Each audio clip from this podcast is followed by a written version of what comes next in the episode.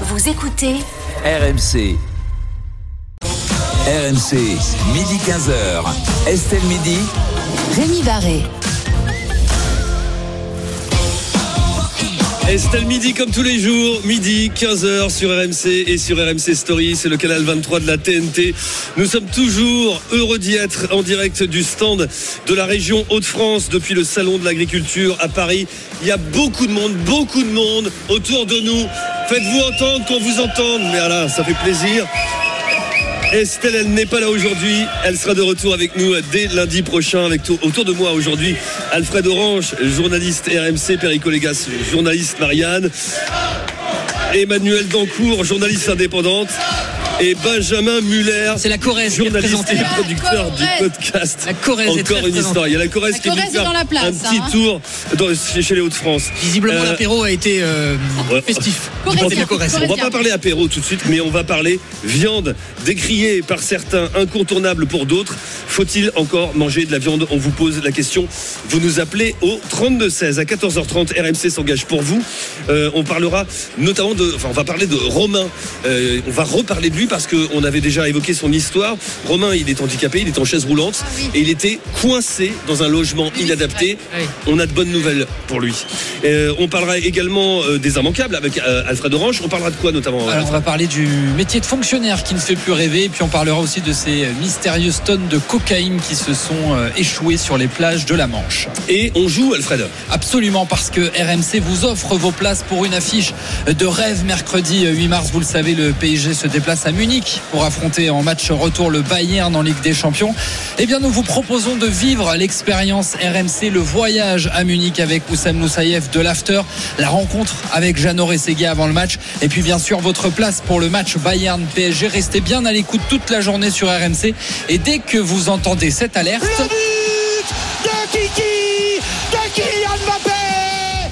À partir de ce moment-là, vous aurez 5 minutes pour vous inscrire en envoyant foot par SMS au 7 32 16. Foot par SMS au 7 32 16.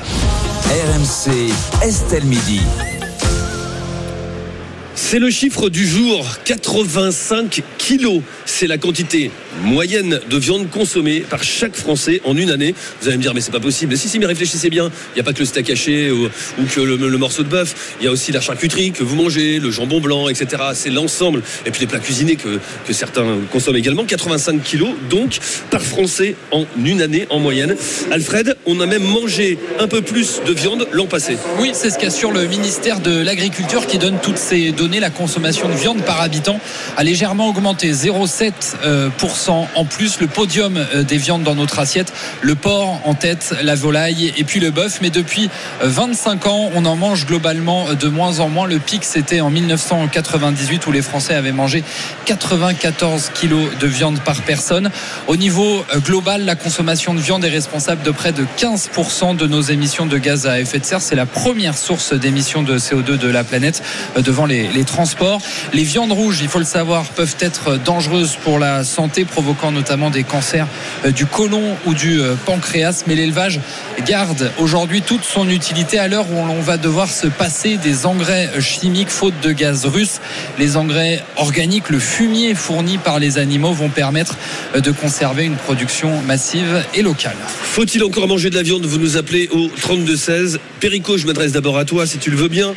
Je sais que tu vas être dans la nuance. Oui.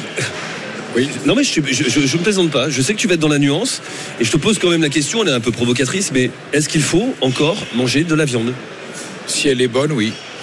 Voilà. Si c'est de la viande euh, paysanne, agricole, rurale, euh, provenant de bêtes euh, décemment élevées, nourries à l'herbe, parce que quels que soient les animaux, mais surtout les bovins, une vache, elle est là pour être nourrie, sa fonction c'est d'être nourrie à l'herbe. Voilà, dans un paysage respecté, qu'elle ait une croissance et, et une vie normale et qu'elle soit abattue dans des conditions extrêmement décentes et le plus possible respectueuses de sa, de sa dignité animale. Si toutes ces conditions sont réunies, oui. Alors on ne sait pas est-ce qu'on doit, c'est s'il faut consommer de la viande? Parce que la protéine carnée de cette qualité-là, elle participe de notre équilibre alimentaire, de notre santé. L'humanité ne serait pas l'humanité si l'homme n'avait pas été à un moment donné euh, carnivore. Nous sommes omnivores aujourd'hui. Oui. Il faut rester omnivore. Et on mange pas assez de légumes. Ce qui est sûr aujourd'hui, c'est qu'on mange beaucoup trop de mauvaise viande, de viande industrielle, élevée dans des conditions Elle est là, la abominables, nuance. qui n'apportent rien. Alors en plus des viandes bas de gamme vendues pas cher, donc qui sont en particulier achetées par les gens de même moyens. Donc la devise qu'on a lancée et qui a été reprise, je l'ai vu encore tout à l'heure sur le, le salon du stand de la viande, moins mais mieux. On a, on a moins besoin de manger de la viande aujourd'hui qu'autrefois, de protéines carnées, moins mais mieux. Par contre, si cette condition du moins mais mieux est garantie, il faudra en manger toujours, parce que c'est la vie de la planète, c'est nos paysages. On a besoin de nos éleveurs pour l'agriculture française, et on a besoin d'avoir des vaches dans le pré en Normandie, dans le Nord, dans les Hauts-de-France, en Picardie, dans les Flandres, En des brebis et des moutons, des cochons, des lapins, des béliers, des poules. Donc la vie animale participe de notre agriculture, mais elle doit être de bonne qualité. Emmanuel Doncourt, journaliste indépendante. Oui, il y a beaucoup de dimensions dans ta question qui est absolument passionnante. D'abord, est-ce que notre corps, déjà physique, a besoin de viande? La viande, il faut savoir que c'est une source de protéines et de vitamine B12. Et cette euh, vitamine, elle est essentielle au bon fonctionnement du cerveau, du système nerveux, à la formation de sang. Et effectivement, euh, quand on regarde l'évolution de l'humanité, euh, ben, on pense que c'est parce qu'on a pu manger de la viande qu'on a pu développer nos fonctions cognitives et donc se développer. Ça, c'est une chose. Euh, la deuxième chose, tu as raison, Perico, de parler de, la, de deux qualités de viande. En France, on n'est on n'est pas si mal loti que ça en France. Il faut quand même euh, savoir que la France a opté pour des élevages moins intensifs, des élevages beaucoup plus de qualité. On fait souvent un mauvais procès. on fait moins- nos- on fait moins bien que les autres, mais éleveurs. on fait- c'est pas Non, dire mais qu'on quand fait tu bien. regardes l'Istra- Quand tu regardes l'Australie, l'Australie, c'est fini. Il n'y a plus de Oui. nature en Australie. Ça a été complètement bouffé par euh, l'élevage intensif, industriel. Et c'est cette viande-là dont parlait Perico. Oui. Euh, alors, il n'y a pas qu'en Australie, mais qui, est- qui est vendue disons que de la nous, cette viande bas de gamme. Moi, je est parle de la viande européenne dégueulasse, je parle de la viande polonaise et bulgare, qui est, Non, mais- qui est ignoble. Qui qui Oui, mais Qui ça. inonde les marchés C'est de la grande C'est ça, distribution. c'est ce que j'allais dire. C'est-à-dire qu'en France, tu as raison, euh, euh, euh, Emmanuel, Emmanuel. pardon, Emmanuel. J'étais en train de réfléchir à, ce que- à la manière dont, dont j'allais formuler les choses. Tu as raison, en France, on produit de la bonne viande. En tout cas, On en produit. en général, On en on en produit. produit. Mais par contre, on n'hésite pas à transformer en France de la mauvaise viande et à la vendre euh, ici est aux étau, on est pris en étau, si tu veux, entre euh, le besoin d'une qualité quand même d'un certain niveau, enfin d'une qualité raisonnable d'un côté, et puis les moyens financiers euh, de l'autre. Après, il y a une solu- il y a aussi le fait qu'on ne peut pas voir disparaître nos éleveurs. On a absolument besoin d'eux, on a absolument besoin euh, de nos animaux. Et il y a une étude qui a été faite qui a montré que si on réduit tous notre consommation d'un tiers, que pour ma part j'ai déjà fait il y a déjà quelques années, si on réduit tous notre consommation d'un tiers, ça permet de de- d'aider la planète.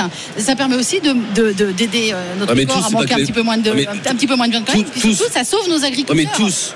Tu parles, tu parles de l'ensemble de- des habitants de la planète. Bah ouais. Bah oui. Enfin, en C'est tout cas, ceux qui mangent trop de viande, parce qu'on peut Ouais. aussi en manger trop, même si elle est d'excellente qualité. Mm. Moi, j'ai diminué d'un tiers, mais je ne mange que de l'excellente viande. Exactement. Et je fais très attention où je l'achète et d'où elle vient. Tu as vu maintenant, euh, enfin, ça fait déjà un moment, mais on voit d'où vient la viande. Tu sais d'où elle vient. Mm. Et, euh, et les supermarchés. Pour la viande fraîche, on a une traçabilité. Pour la viande transformée Voilà. industrielle, on n'a pas Eh la ben voilà. traçabilité. Benjamin Muller, journaliste, producteur Oui. du podcast Encore une histoire. Moi, je me souviens quand j'étais petit, midi, soir, midi, soir, midi, soir, on mangeait de la viande Mais tout moi le temps. aussi, En pareil.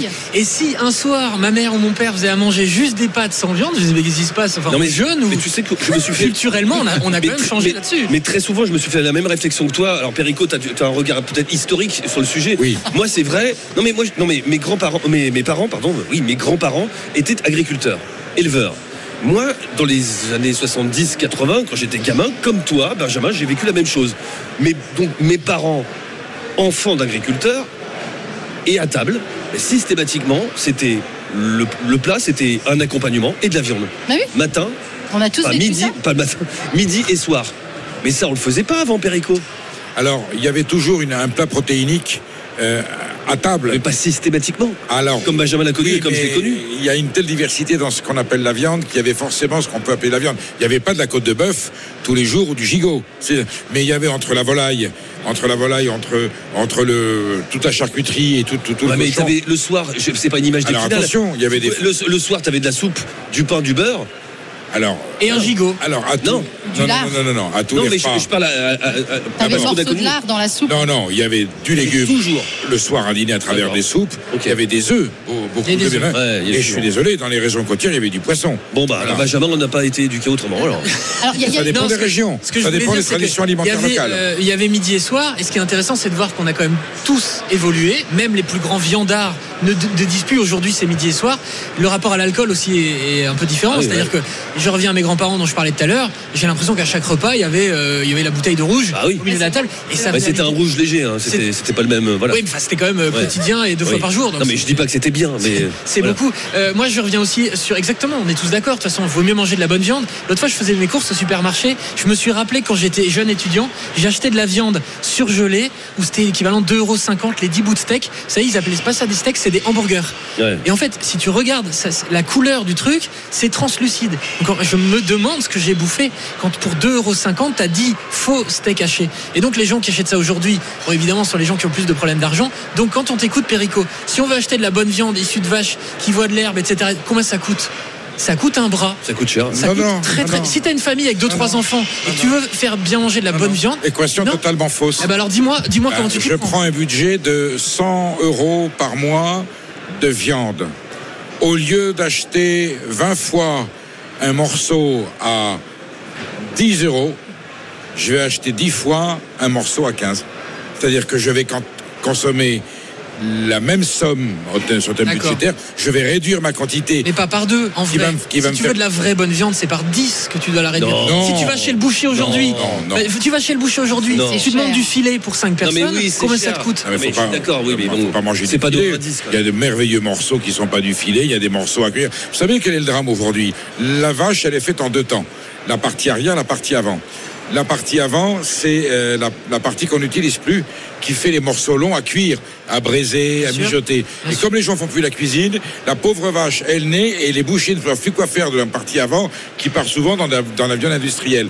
Les gens veulent des morceaux rapides à griller, les morceaux les plus chers. Faut, faut se méfier de les gens, Perico. Les Bah, gens, ça n'existe pas. les Il y a encore beaucoup de gens qui aiment cuisiner. Il y a encore des gens qui font du pot-au-feu. Je te parle des statistiques de consommation. Donc les gens Euh, qui achètent le plus Oui, de la viande, ils achètent les gens. Je redis bien les gens, ça veut dire ça veut dire. Ça n'existe pas, les gens. Mais si, Il a les pas des gens. Mais les gens qui mangent de la viande, ils achètent à a- arrière. Voilà. il y a une tendance qui accompagne aussi C'est factuel et c'est non discutable.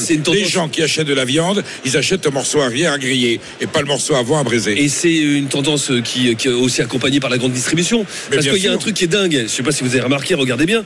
Mais aujourd'hui, lorsque tu vas au rayon boucherie de la grande distribution, je parle du, pas du boucher qui est là pour présent, mais quand la viande est déjà préemballée, on ne met plus les noms de la viande. On met viande à braiser, Voilà, Oui. avec des étoiles. viande à griller. Ils ont instauré Voilà, des étoiles. Une On étoile, même, étoiles, même plus nom de quel morceau il s'agit. Et alors attendez, parce que arrive la viande de synthèse. euh, Il y a les startups qui s'occupent de ça, sont en train de lever des millions à travers, euh, des milliards pardon, à travers le monde. Et alors que Emmanuel on, peut, on peut se demander euh, ce que c'est que, que, que cette viande de synthèse. Ça n'a pas très bonne presse ici au salon de l'agriculture, donc je vais faire attention à, à ce que je dis. Et en fait, ce qui est, ce qui est dingue, c'est que les véganes défendent notamment cette viande de synthèse en disant si si ça a le même goût, mais c'est du soja, c'est c'est autre chose, etc.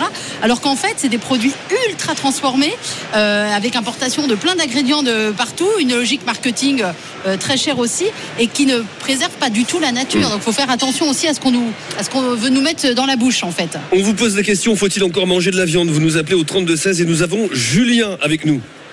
Oui, bonjour Allô à tous. Bonjour, Julien, bienvenue dans Estelle Midi sur RMC, RMC Story. Julien, je connais déjà la réponse parce que je sais ce que vous faites. Oui. Vous, nous- vous nous appelez depuis Limoges Non, C'est je ça vous appelle, euh, je suis juste à côté, je, je suis sur le salon. Ah, juste à côté. Bon, d'accord.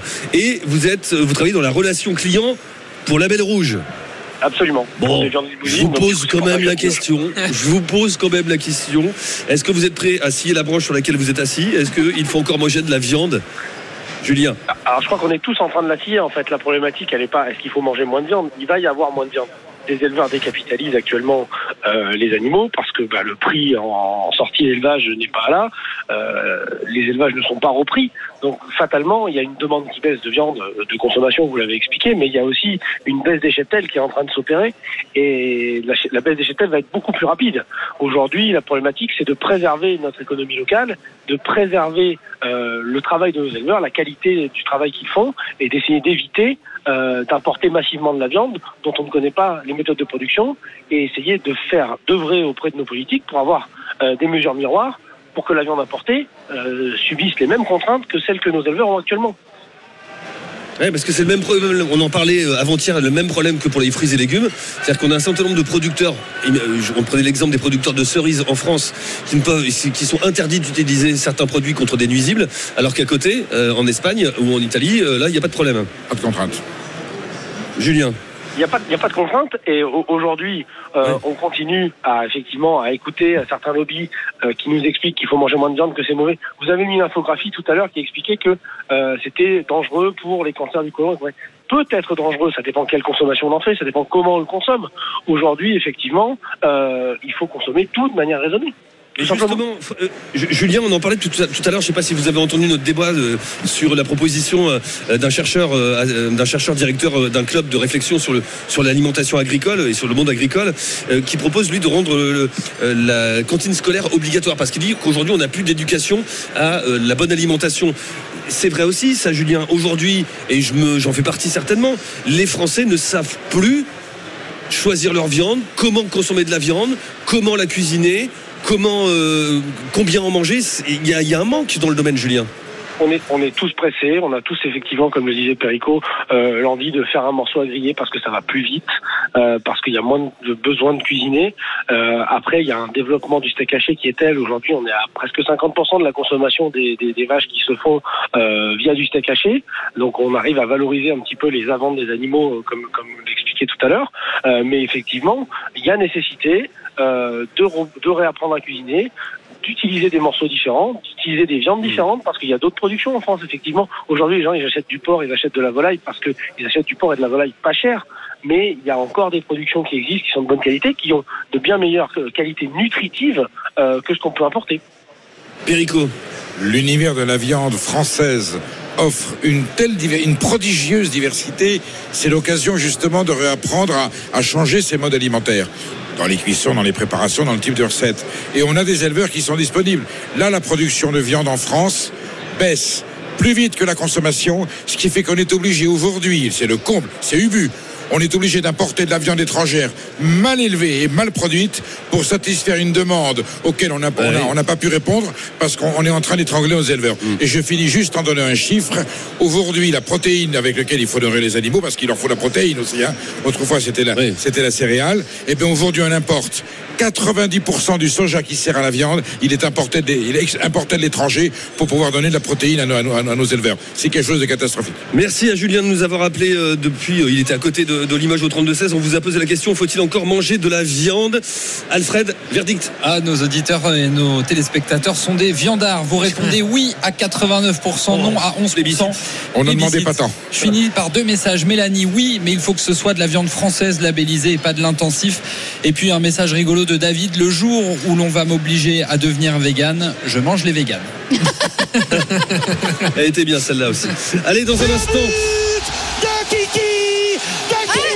Là là là là. C'est maintenant C'est Dans un instant, mais tout de suite, c'est J'aurais Ségué parce que qu'est-ce que c'est? Eh ben, c'est l'expérience RMC, le voyage à Munich avec Oussem Loussaïev de l'After, la rencontre avec Jeannot et puis vos places euh, pour le match Bayern PSG. Vous avez 5 minutes pour jouer en vous inscrivant. Vous envoyez foot par SMS au 7 32 16. Foot par SMS au 7 32 16. 5 minutes pour jouer à partir de maintenant. Allez, dans un instant, la suite d'Estelle Midi. RMC s'engage pour vous. On reparle de Romain en fauteuil roulant. Vous en avez parlé, hein, qui, est quoi- qui était coincé dans un logement inadapté. Mais on a de bonnes nouvelles pour lui. C'est Estelle Midi, comme tous les jours, midi 15h sur RMC et RMC Story. À tout de suite.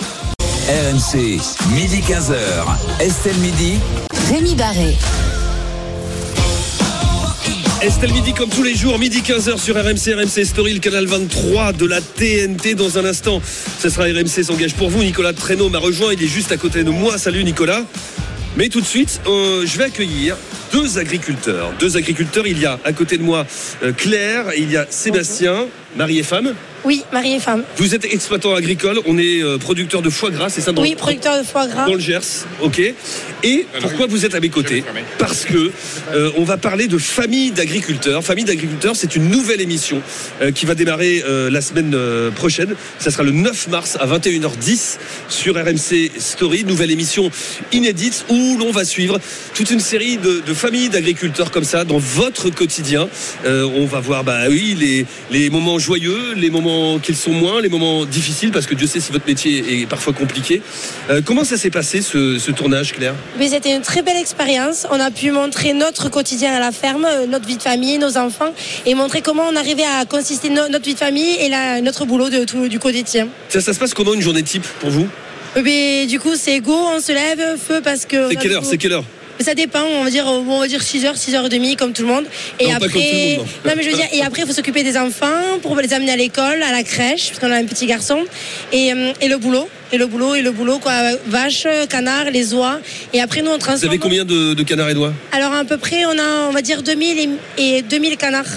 Mais c'est pas, non, mais c'est une petite ferme. C'est vrai Moi je me représente pas, ça me paraît énorme. Ouais, Parce c'est qu'en fait, petit, on a des 2000, oies, des canards, des vaches et, Ouais. des, et des brebis. Ah oui. Et on transforme tous nos produits sur notre ferme. Le boulot. C'est combien d'heures de travail par jour vous, vous les comptez ou pas Mais en fait, non, on les compte pas. Mais en fait, notre métier à nous, c'est après, c'est une passion. Mm. Mais on travaille du lundi au dimanche. Vous Et avez quel âge Claire Moi, 33 ans. Et votre mari. Tous les- 33 ans. Donc Ouais. vous êtes jeune, vous êtes lancé quand Comment Vous vous êtes lancé depuis combien de temps Euh, Moi, ça fait 11 ans que je suis agricultrice. J'ai repris l'exploitation de mes parents il y a 11 ans. Voilà. Sébastien il est à côté, je vais lui donner le micro. Voilà, le temps que je le fasse. Bonjour Sébastien. Bonjour.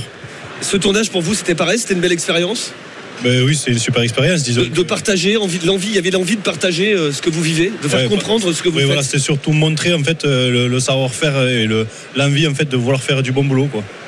Du bon travail et, vendre, et montrer ce qu'on vendait réellement aux clients, quoi. Perico, c'est plaisir à voir parce que là, un couple comme ça, 33 ans, ils sont, on les sent, ils sont à fond, ils sont heureux, ils sont, ça se voit. Enfin, parce que il y, a- il y a la radio, mais vous l'entendez certainement dans la voix, c'est ça aussi la magie de la radio. Il y a une vraie, euh, je sais pas, il y a une, ça respire le, le- le bien-être, l'envie, C'est la preuve. l'enthousiasme. Il n'y a pas que la configuration économique, euh, j'allais dire, et territoriale. S'il y a de la passion et une volonté d'aboutir, le paysan, il est heureux. S'il croit à ce qu'il fait et qu'il est aimé pour ce Ah, qu'il fait, c'est le cas. Mais oui, C'est pas facile tous les jours, on le verra ah non, mais certainement c'est très mais- difficile. Mais... quand on est habité par cette passion et qu'on trouve le produit qui finalement trouve un débouché, il n'y a pas de problème. La, la victoire est au bout du chemin. Merci Sébastien, merci Claire d'être venu nous, nous- nous rejoindre pour quelques instants. On vous retrouvera dans Famille d'agriculteurs, Famille d'agriculteurs au plus près de leur vie. Ça c'est le, le sous-titre de l'émission. Nouvelle émission inédite à partir du 9 mars à 21h10 chez nous sur RMC Story, le canal 23 de la TNT. Merci et beau salon à vous, bon salon. Merci d'être avec nous. Tout de suite, RMC s'engage pour vous. RMC Estelle Midi. RMC s'engage pour vous. Il y a Claire qui reste à côté de moi, elle m'a laissé du foie gras, c'est voilà, c'est formidable. Euh, tout de suite, Nicolas Traîneau nous a rejoint. Nicolas Traîneau, bonjour. Bonjour à tous. On va reparler, Nicolas, de Romain. Romain, euh, on en avait parlé il y a quelques semaines. Euh, il est handicapé, il est en fauteuil roulant, il était dans un logement euh, inadapté, coincé dans son logement, rappelle-nous. Exactement. Et Romain, c'est l'un des premiers auditeurs à nous avoir écrit sur RMC pour vous, rmc.fr, premier de la saison. On s'engage pour lui depuis septembre. Désespéré, il avait besoin de quitter au plus vite son appartement du 7 étage car son ascenseur allait être mis hors service. Et j'ai le plaisir de vous annoncer que ça a enfin payé. Je vous rappelle que Romain, il doit se déplacer en fauteuil quand il est à bout de force, quand sa canne ne suffit plus. Euh, Il se bat depuis 20 ans contre le VIH et contre une neuropathie. Et comme si ça ne suffisait pas, contre son bailleur. Euh, Pour accéder à son immeuble, il y avait des marches euh, partout, même pour prendre l'ascenseur. Mais Romain, donc, vient d'échapper à tout ça. Il a obtenu le mois dernier un autre logement social adapté, cette fois-ci à son handicap. On a pu lui rendre visite. Ah, c'est bien. Déjà, pas de marche. Et puis les portes sont assez larges. Romain est hyper heureux. Bah, je- J'imagine.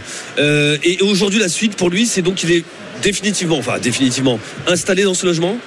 Exactement. On se rappelle quand même que la première solution du bailleur, c'était de laisser Romain euh, coincé sans ascenseur euh, et Ah, C'était une bonne solution apparemment. de lui offrir la livraison de ses courses, généreusement.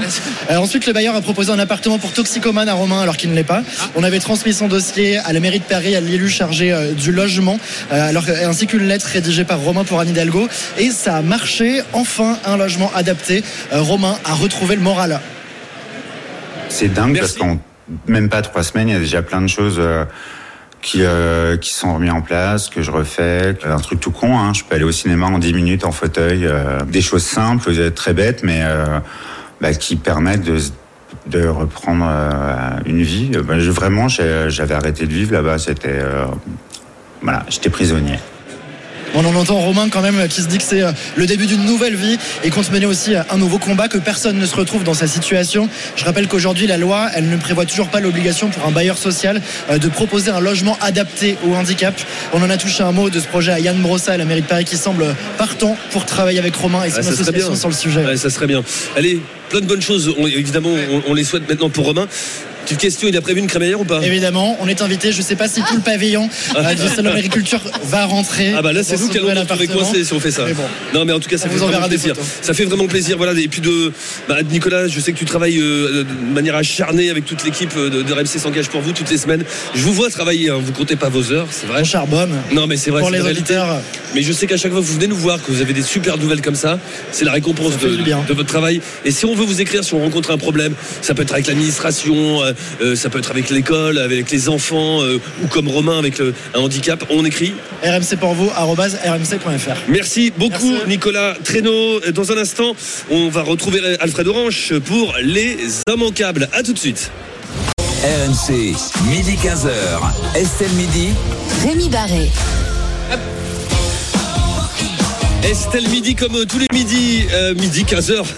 Il y a du monde, il y a de l'ambiance. Nous sommes en direct du stand de la région Hauts-de-France depuis le salon euh, de l'agriculture à Paris. Il y a de l'ambiance et on est très content d'être euh, parmi vous euh, au milieu de ce salon. Et à côté de moi, tiens, j'ai Stéphane. Bonjour Stéphane. Bonjour, Vous venez d'où Stéphane? Je viens de Champigny-sur-Marne, mais originaire de Bretagne, Originaire de Bretagne, où ça en Bretagne à Locronan. Locronan. Un petit village que je recommande d'aller visiter. Si Estelle était à, mes côtés, elle saurait très bien euh, situer ça, elle qui est, qui est bretonne de cœur et d'âme. Euh, Alfred, pourquoi Stéphane est avec nous? Parce qu'il va gagner le panier garni offert par la région Hauts-de-France pour votre fidélité. Merci beaucoup d'être passé euh, nous voir. Vous allez vous régaler. Il y a euh, du poulet, euh, de l'ico maroilles. Ah, c'est un de braquage, là. La bière, il y a Ah, de la limonade. Il y a de quoi faire un braquage pour le week-end. Vous allez être content de, de tout reprendre. Tout est là. Tout est pour vous, Stéphane. J'espère que vous aimez la bière parce que tout est à la bière. hein. J'aime tout, Avec modération, évidemment, Stéphane. mais bien entendu. Merci Stéphane d'être passé parmi nous et belle journée, beau salon. Bah, merci à vous aussi. Merci, à très bientôt Stéphane et merci encore pour Merci. votre fidélité. Allez tout de suite, il est là, lui aussi, il est fidèle au rendez-vous. Alfred Orange, les immanquables. RMC Estelle Midi. Les immanquables. On commence, euh, Alfred, avec la révélation du jour. Elle concerne Pierre Palmade, soupçonné de détenir des images pédopornographiques. L'humoriste était sous le coup d'une enquête. Eh bien, on l'a appris ce matin. Aucun contenu de nature pédopornographique n'a été retrouvé dans le matériel informatique du comédien. Euh, L'enquête n'est pour autant pas encore terminée sur ce volet puisque euh, Pierre Palmade devra être entendu par les enquêteurs quand son état le permettra. Benjamin Muller, Quand j'ai entendu ça, je me suis dit tant mieux. Au moins, il n'y a pas ça en plus. On est déjà dans une affaire tellement sordide, tellement affreuse, tellement douloureuse pour tout le monde. Si en plus on ne pouvait pas avoir ça, euh, c'est une très bonne chose. Ce que ça montre juste, c'est quand même à quel point les médias, pardon, nous tous. on n'a jamais dit. Oh, attends, vas-y, vas-y. Non, je- je- bien sûr, il n'est pas question de dire. Mais je veux dire, d'un coup, on s'emballe parce qu'il y a une accusation qui tombe, etc. Et ça devient, tu sais, tu sais comment ça se passe. Ah Oui, je sais. Quand il y a une rumeur qui tombe, ça devient boum, le gars est, pédophile en plus d'être bourré de machin truc. Et donc, le, le poids de la rumeur et la rapidité avec laquelle ça va aujourd'hui euh, et effectivement ce démenti. Enfin, ce qui n'est pas un démenti, mais cette info que tu viens de donner, Alfred, à l'instant, fera sais, toujours moins de bruit qu'il Oui. y a dix jours quand il y a eu la rumeur de pédophile. Benjamin, maintenant tu le sais très bien, c'est ton métier aussi d'être journaliste. Bien sûr. Euh, si on n'en avait pas parlé, on ne pouvait pas ne pas en parler. Je Enfin, sais bien, voilà, je il- sais bien. C'est le, le fléau un peu de la, de la période actuelle où, une fois encore, euh, il y a beaucoup moins de gens qui vont entendre cette info d'Alfred Ouais. que les 10 jours. Mais maintenant, voilà, il faut le faire. Et donc c'est très bien de le dire. Voilà. Il faut, voilà. c'est- c'est très- euh, c'est- ce qui change rien. Emmanuel. Doncourt, journaliste Oui, indépendant. Je, je- je réfléchissais parce qu'on peut pas se dire que Palmade a nettoyé son ordinateur vu qu'il a eu un accident, qu'il savait pas qu'il allait avoir un accident. donc Non, puis même si tu nettoies, les, anticiper les, les choses. les On enquêteurs, ils savent trouver. ouais. Oui, on retrouve Ouais. quand même. Donc moi aussi, je suis, je suis d'accord avec toi. C'est Heureusement qu'il n'y a pas ça en plus. Une excellente nouvelle, ça fait déjà un dossier en moins. Et en même temps, tu vois l'intérêt d'en avoir parlé. Alors vraiment, je suis désolée pour euh, Palmade sur ce dossier-là, mais l'intérêt d'en avoir parlé, c'est que ça a remis euh, sur les feux de l'actualité ce- cet énorme problème de la euh, pédopornographie, dont je trouve qu'on ne parle pas assez euh, aussi. Mais ça nous interroge beaucoup, nous les journalistes, sur notre rôle. Où est-ce qu'on met le curseur? De quoi on parle trop? De quoi on ne parle pas assez? Et il y a beaucoup d'accusations sur Palmade, vous le savez bien. Hmm. Euh, les médias sont accusés de trop en parler, ce qui est sans doute vrai. Et d'un autre côté, record d'audience sur record d'audience de toutes les émissions qui en parlent. C'est toujours pareil. Quand on demande aux Français quelle est votre chaîne de télé préférée, ils répondent Arte. Mais personne regarde Arte. Et Ah, là, si. avec pas mal, on, on en parle trop, mais quand on parle, boum, ça fait de l'audience. Perico Légas. Ben, ça signale surtout le comportement de voyeur qu'on peut avoir lorsqu'un homme est accablé par la tragédie et il a fauté. Oh, attention, Et ouais. il va payer. Ouais. Non mais qu'est-ce qu'on a besoin d'aller surcharger en disant Il plus- des faits, euh, Donc du coup il coche, tout- il coche toutes les cases. Hmm. Comme c'est un salaud, ben alors il va, il va être salaud sur toute la ligne. Voilà. Et on se calme après en voyant que voilà. Donc on va laisser faire les choses. C'est un sujet complexe. D'abord, ça ne veut pas dire qu'il ne l'est pas. Ça ne veut pas dire qu'il l'est. Oui. Voilà, on va laisser les, les, les La justice, autorités. la justice, voilà. Ben oui, voilà, c'est déjà. Je pense qu'il a, il va payer, il a fort à faire. Euh, voilà. Et si en plus, mais sauf que ça démontre là aussi qu'il faut être extrêmement prudent et qu'il n'est pas non plus le monstre qu'on est en train de nous présenter qu'il est. Il a fait une faute impardonnable. Voilà, je pense qu'il va payer assez cher. Il, il en a pour son grade. Voilà, je veux dire. Allez, on passe, euh, Alfred, au chiffre du jour. 69% des 69, on t'a pas entendu. 69% des femmes ne se sentent pas en sécurité à la salle des sports. Résultat alarmant d'une étude américaine. Un mouvement est même né aux États-Unis pour lutter, pour lutter contre les gym weirdos, comprendre les relous de la salle de gym. Un hashtag a même fait son apparition sur les réseaux sociaux pour dénoncer ces hommes hein, qui draguent lourdement les femmes pendant leurs séances de sport. Euh, pour éviter ces moments inconfortables, certaines femmes assurent devoir écourter leur séance ou venir en groupe pour éviter de se faire alpaguer. Emmanuel Dancourt, tu le vis, tu l'as vécu? Alors oui, bah, c'est la raison exacte pour laquelle j'ai arrêté euh, il y a déjà quelques années de ça la, la salle de sport parce que euh, en plus t'as t'as personne en fait pour euh, gendarmer tout ça. Tu vois, t'as quelqu'un à l'accueil, t'as as pris ton forfait pour l'année, etc. T'as un coach Non, Mais non. t'as non, bah, t'as pas forcément de T'as coach. ta présence coach au moins, non? Non, non, je, moi j'étais sans coach. Enfin, tu vois, je venais faire des exercices comme ça. Et comme en plus on est dans des habits qui de fait sont co- collent le corps, donc ça valorise encore plus le, le corps des femmes. Ouais, les, les fameux relous, c'est très bien dit, c'est les fameux relous. Et aujourd'hui, je n'y retourne pas euh, uniquement pour ça. Ou alors, il faudrait peut-être développer des salles où il y a que des femmes ou une Bah, salle moi où il y vu a ça. que Il y a des, femmes. des- Et là, il y a des- il y a des honnêtement, séances dans certaines salles de sport, il y a des séances réservées aux femmes. mais tous les mecs sont pas relous, hein, absolument pas. hein, mais t'en auras toujours un ou deux qui vont venir te voir. Et toi, en plus, c'est en train de transpirer. euh, Elle n'a pas forcément envie qu'on te voit comme ça. Mais euh, voilà, c'est le fameux relou, quoi. C'est- ça va pas forcément très très loin, mais c'est pénible. C'est Benja- pénible. Benjamin Muller. Euh, moi, ma femme euh, qui va en salle très régulièrement m'a dit qu'elle a adopté une technique trouve Ah, ça euh, m'intéresse. Bah, elle baisse les yeux. En fait, elle regarde surtout jamais regarder Mais les tu te rends autres. compte, elle baisse Oui, les Non, yeux. mais c'est terrible. En fait, elle baisse les yeux en se disant, il faudrait surtout parce qu'effectivement, euh, tenue moulante, machin, les petits jogging, les petits leggings, et certains vont prendre ça comme des interprétations. ah, viens me, viens me chauffer. Alors que c'est pas l'idée. L'idée, c'est de faire du sport. Donc cette vieille stratégie que je crois beaucoup de femmes adoptent aussi dans les transports en commun. On baisse les yeux, on a le regard rivé sur le portable, sur autre chose, pour que surtout pas un homme se dise, oh là là, mon dieu, elle m'a elle m'a croisé. Ça veut dire qu'elle Tu sais qu'il y en a que ça arrêtera pas. hein. Non mais, bien. Non, mais là on parle des relous, on parle des- pas des violeurs, on parle, on parle des, des gars qui un peu Non, mais sans parler des violeurs ou des agresseurs, euh, même les relous, il y en a, ça va pas les arrêter. Hein. Bon moi du coup je suis plus à la salle de sport, je vais courir peinard. Mais et- non, mais va à la salle de sport avec ta femme pour la protéger. Mais c'est- Ah, non, Alors, oh, la grosse ouais, excuse. t'imagines le truc Non, mais t'imagines. Si s'il faut qu'elle aille avec son garde du corps. Ouais. Avec son mec. Ouais, ouais, je, Ouais, mais je vais faire le gros bras et casser Ouais. la gueule de tous ceux qui la regardent. Perico Légas. Je crains très sobrement qu'on ne résolve jamais le problème.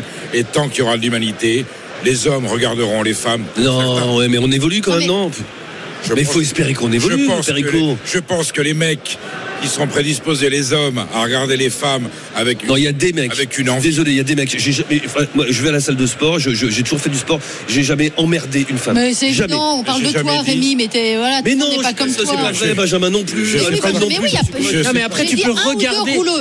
dit regarder. C'est T'as le droit de regarder sans être un relou, je- sans être je gênant. Moi, je suis convaincu. Je suis Je convaincu, je-. J'ai dit tout le contraire ce que vous êtes en train de reprendre. Je vous dis qu'il y aura toujours des mecs qui regarderont les femmes. Mais je pense que c'est une minorité. Mais, mais une minorité, mais comme Mais c'est toujours les mêmes. Mais là, c'est une minorité. Et que ça sera Comme toujours. toujours comme ça.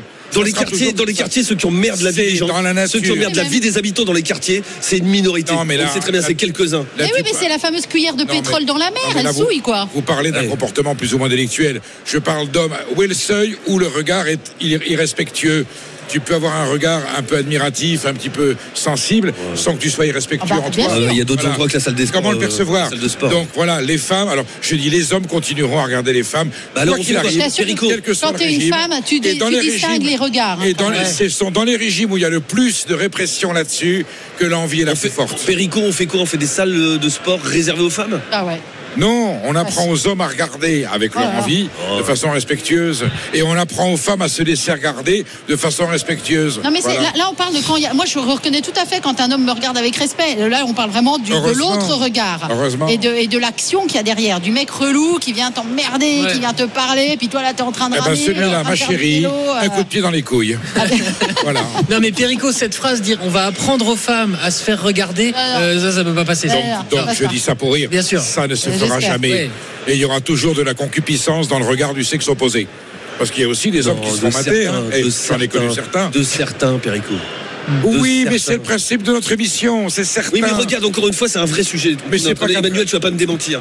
Euh, c'est un vrai sujet parce Bien que, sûr que c'est encore certain. une fois, c'est beaucoup C'est plus toujours répandu- certain. c'est C'est beaucoup plus répandu qu'on ne le pense. Je parle euh, de, de- des de l'attitude de certains hommes qui est totalement dégueulasse à l'égard de certaines femmes, de certaines femmes, que ce soit de la drague lourde, je vais pas, je vais pas aller jusqu'à l'agression, etc. Mais encore une fois, je pense que c'est le fait. Emmanuel, je me trompe peut-être. C'est très répandu, très répandu, beaucoup plus qu'on ne le pense. Bien sûr. Mais je ne pense pas que ce soit le fait de la majorité des hommes. Non.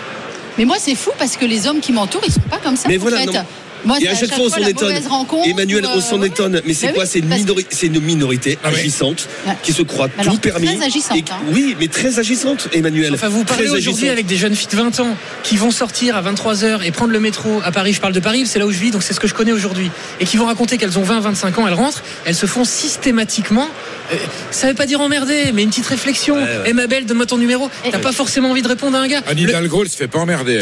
Ah, Oh, mais tu sais, ça, fonctionne en bande souvent aussi. Oui, tu vois, oui, c'est- c'est Et, et le mec se dit pas seul, forcément quoi. je suis un agresseur. En fait, c'est un, bou- c'est un boulet, c'est un relou. Parce qu'elle prend pas le métro. Non mais quand tu vois déjà que la moitié des jeunes hommes ne comprennent pas qu'une gifle est une euh, Ouais, est t'as- grave, là tu te dis bon faut tout Mais il y a un problème quoi. majeur. Faut tout parle, refaire, euh, faut tout revoir. hein. Oui, c'est vrai. Faut tout revoir. Pas que la salle de sport. Quoi. Non, pas Allez, la salle de sport. la dégringolade du jour.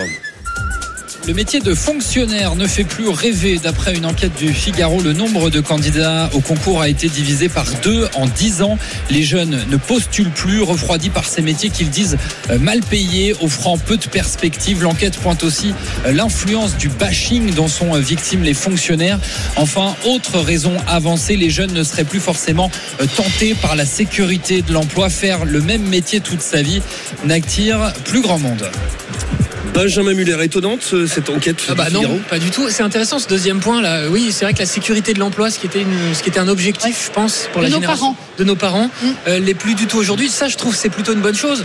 La, la vie est longue, les carrières sont longues, on a envie de se renouveler, faire autre chose. Moi, je trouve que ça va dans le bon sens. Après, on connaît tous euh, des fonctionnaires et tous les fonctionnaires, peu importe les métiers, que ce soit les profs ou, ou pas d'ailleurs, bah, vous disent qu'en fait, passé un certain temps, il n'y a pas de reconnaissance, il n'y a Mm. pas d'évolution possible. Euh, les salaires n'augmentent peu, donc en fait, que les jeunes d'aujourd'hui n'aient pas forcément envie de faire ces métiers. Alors qu'une fois encore, quand on parle des profs, rien que des profs, c'est normalement un très beau métier. C'est un métier qui est très dur, etc. Mais en fait, les conditions dans lesquelles ils bossent, sans parler des fonctionnaires à l'hôpital, bah, vous n'en avez pas envie. Après, euh, je crois qu'il y a, il y a- Emmanuel il a- il a dit aussi autre chose de très intéressant, Alfred. C'est l'image qu'on a de ces métiers-là. Euh, pas d'évolution. Enfin, fonctionnaire de police, tu peux avoir des très très belles évolutions. Euh, euh, Il y, a- il y a plein de métiers où tu as des belles évolutions. Tu repasses les concours administratifs et paf, tu passes à l'échelon euh, supérieur. Il y a tout un tas de métiers de la culture. Je crois que c'est surtout un manque d'information. Alors, on est peut-être- c'est vrai que les jeunes aujourd'hui, les générations Z, ils sont la sécurité de l'emploi, c'est pas ce qui les intéresse le plus. Euh, et ils pensent pas encore que ce sera utile pour le prêt bancaire pour acheter la maison.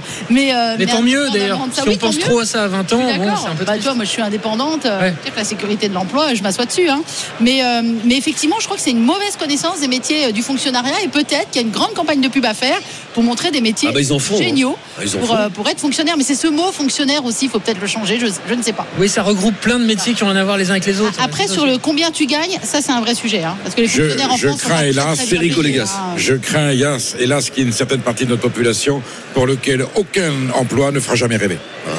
Ça, ça, c'est possible aussi. Ça existe aussi. Oui, non, bah, parce que là, on parle plutôt des jeunes qui ont envie de tout casser, si j'ai bien compris. Mm. Et ils, ils sont motivés, ils ont 18 ans, ils ont envie de faire des beaux boulots. Et ils disent, bon, bah, fonctionnaire, à ce qu'on me dit, tu gagnes peu, t'évolues peu, t'es un peu pris pour de la merde, parce qu'il y a quand même beaucoup de trucs où de la, de la hiérarchie te renvoie pas à ça. Et donc, ils se disent, je vais plutôt aller dans le privé, où c'est là où je vais m'épanouir. On parle bah, on les suscite comment les vocations alors aujourd'hui?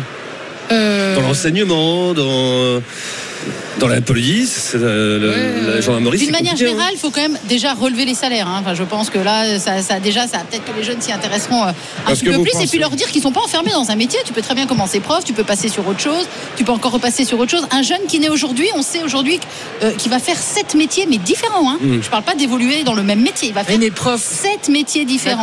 Prof, c'est 5 ans, c'est 5 années d'études Ouais. où t'es payé, je sais plus, 1800 ou 1000 1900 euros au Mmh, début. mmh, mmh. Bah, T'habites dans une grande ville, 1800 euros, t'as des enfants, qu'est-ce que tu fais?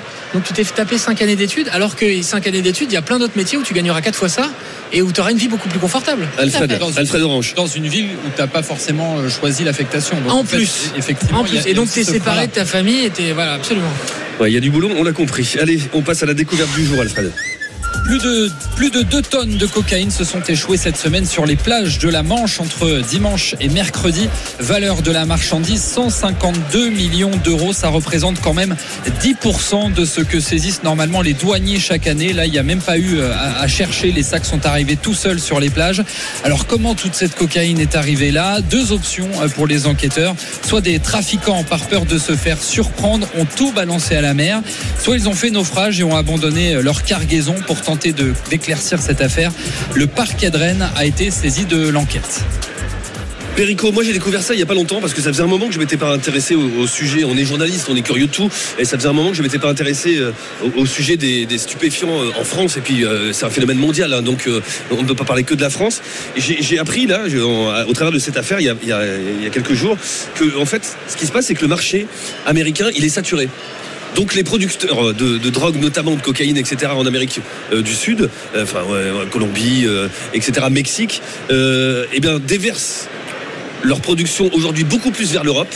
Et on assiste à une situation dingue, notamment en Belgique, notamment dans le port d'Anvers, etc., où on est submergé par l'arrivée de cargaisons de drogue et la France est forcément aussi touchée. Ben, l'idée, ça peut être, on va les contaminer gratuitement. Ensuite, ce seront d'excellents clients. Voilà. Euh, là, je pense que c'est plutôt quelqu'un qui a déchargé une cargaison.